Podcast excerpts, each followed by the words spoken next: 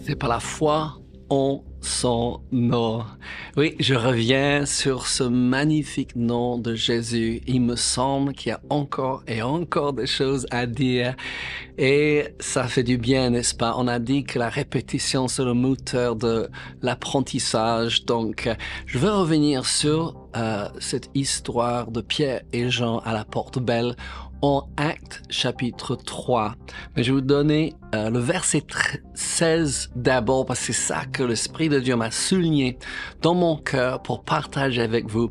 Et en Acte 3, 16, il dit, c'est par la foi en son nom que son nom a raffermi celui que vous voyez et connaissez. C'est la foi en lui qui a donné à cet homme cette entière guérison en présent de vous tous. Bonjour les amis, ravi d'être avec vous et ravi de parler à nouveau du nom de Jésus et c'est par la foi en son nom que nous allons faire des mêmes miracles. Et Jésus dit même les plus grands miracles. Hallelujah. J'espère que vous trouvez ce nom, Jésus, sur vos lèvres je vais dire constamment, souvent. Amen.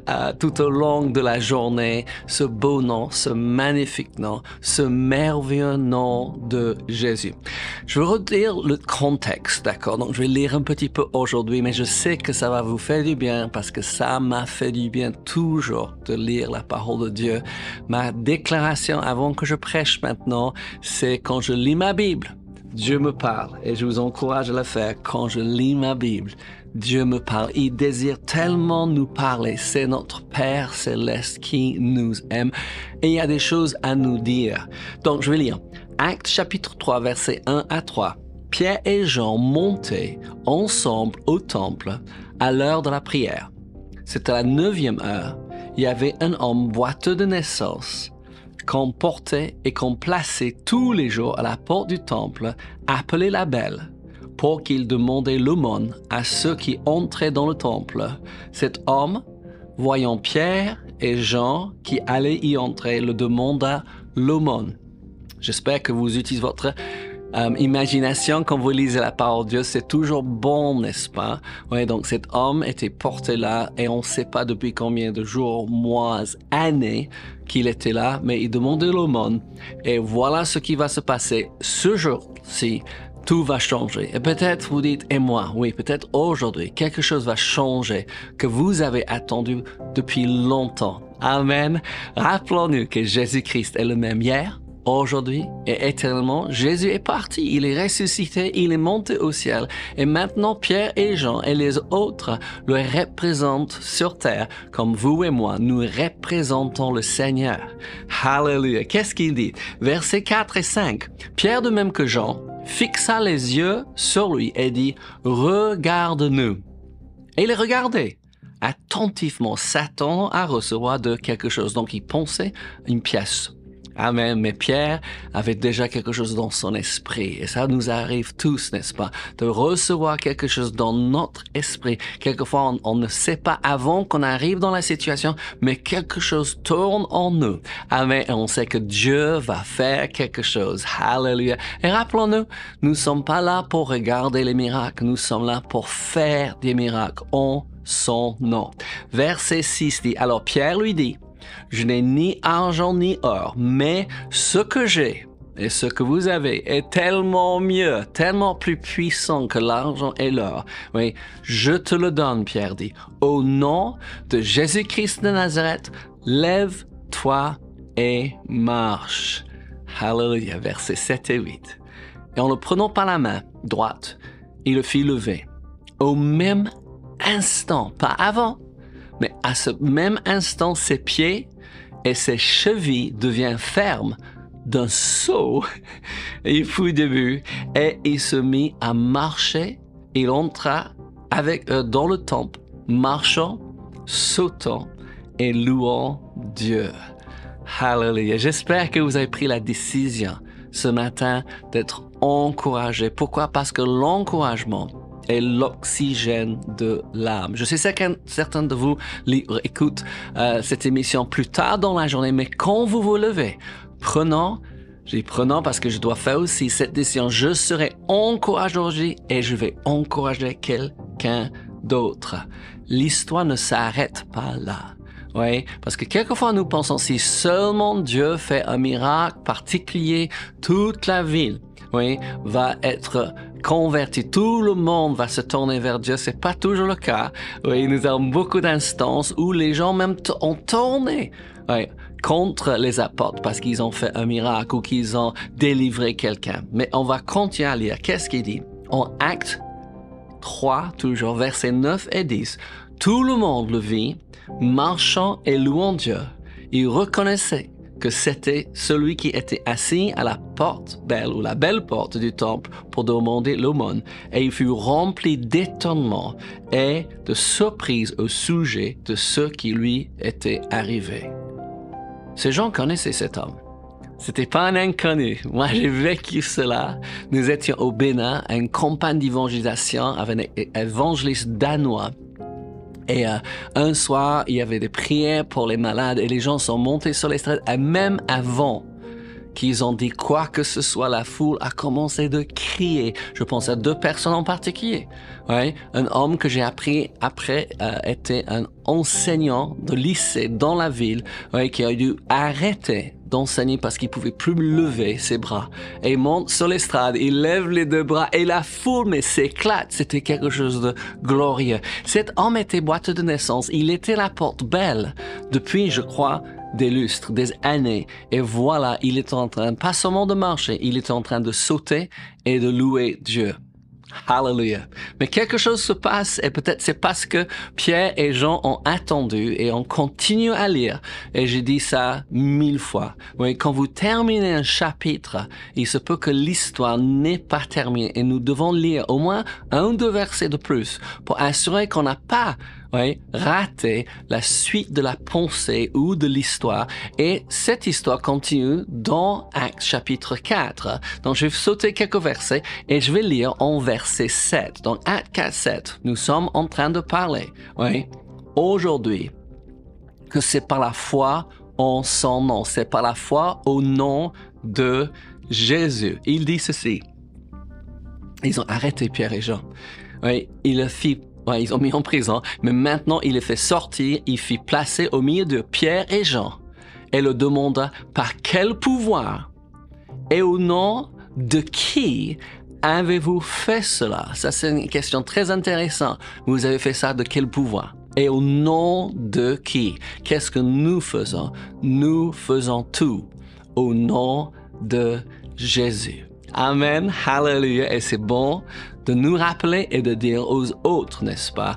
Verset 10, il dit, Sachez-les tous, donc Pierre et Jean sont en train de répondre, hein, et que tout le peuple d'Israël le sache, c'est par le nom de Jésus-Christ de Nazareth que vous avez crucifié et que Dieu a ressuscité des morts. C'est par lui que cet homme se présente en pleine santé devant vous. J'aime ces phrases tellement claires. Pierre et Jean sont clairs, n'est-ce pas? Vous l'avez crucifié, Dieu l'a ressuscité, mais c'est lui qui a accompli ce miracle. Hallelujah. Vous savez, nous n'avons pas besoin de beaucoup de paroles quand nous sommes clairs. Versets 11 et 12. Pierre continue. Jésus est la pierre rejetée par vous, qui baptisait et qui est devenue la principale de l'angle. Il n'y a de salut en aucun autre, car il y a sous le ciel aucun autre nom qui a été donné parmi les hommes par lesquels nous devrions être sauvés. Ça, c'est un verset, n'est-ce pas, à méditer oui, et à citer. Pourquoi? Parce qu'ils vont nous dire très clairement qu'il n'y a pas un autre nom par lequel les hommes peuvent être sauvés. Il n'y a pas. Il n'y a que le nom de Jésus. Parce que les gens citent toutes sortes d'autres choses. Les gens parlent de la religion. Nous devons parler de notre relation avec Dieu. Il n'y a de salut en aucun autre nom. Hallelujah. Oh, combien j'aime Jésus. Il m'a sauvé. Je vais le répéter car il y a sous le ciel aucun autre nom qui a été donné parmi les hommes par lequel nous devions être sauvés. Wow. Sont en train de lui interroger, leur interroger sur la guérison de ce boiteux de naissance. Mais ils sont en train d'annoncer que Jésus sauve. Il guérit pas seulement, mais il sauve. Amen. Et on peut naître de nouveau par le précieux nom de Jésus et avoir la vie sauve pour l'éternité. Gloire à Dieu. Je continue cette histoire. Je trouve c'est magnifique, n'est-ce pas? Oui, car il y a un seul nom et c'est par la foi en son nom. Et qu'est-ce qu'il dit? Verset 13, toujours en acte 4. Il dit, lorsqu'il vit l'assurance de Pierre et Jean, il fut étonné, sachant que c'étaient des hommes du peuple sans instruction et il est reconnu pour avoir été avec Jésus. Restons là un instant parce qu'il y a deux choses très très importantes. Oui, ils savaient qu'ils n'avaient pas fait l'école des Sadduciens, des pharisiens. Ils n'ont pas suivi l'instruction religieuse de l'époque, mais ils ont reconnu quelque chose. Amen. Ils ont reconnu qu'ils avaient été avec Jésus. Ça, c'est une question qu'on a besoin de se poser. Est-ce que on nous reconnaisse pour avoir été avec Jésus? J'ai entendu cette phrase et euh, cette question il y a longtemps et cette question continue de me travailler. Oui, il dit dans un cours de justice, est-ce qu'il y a assez d'évidence de vous accuser ou même de vous condamner pour avoir été avec Jésus? Je répète, dans un cours de justice. Et ici, ils sont dans un cours de justice, Pierre et Jean. Et on, va leur condamner et les reconnu pour avoir été avec Dieu. Mais est-ce qu'il y a assez d'évidence dans votre vie?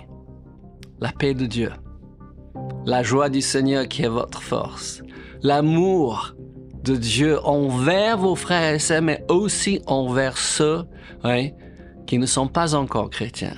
Est-ce qu'il y a du fruit de votre justice?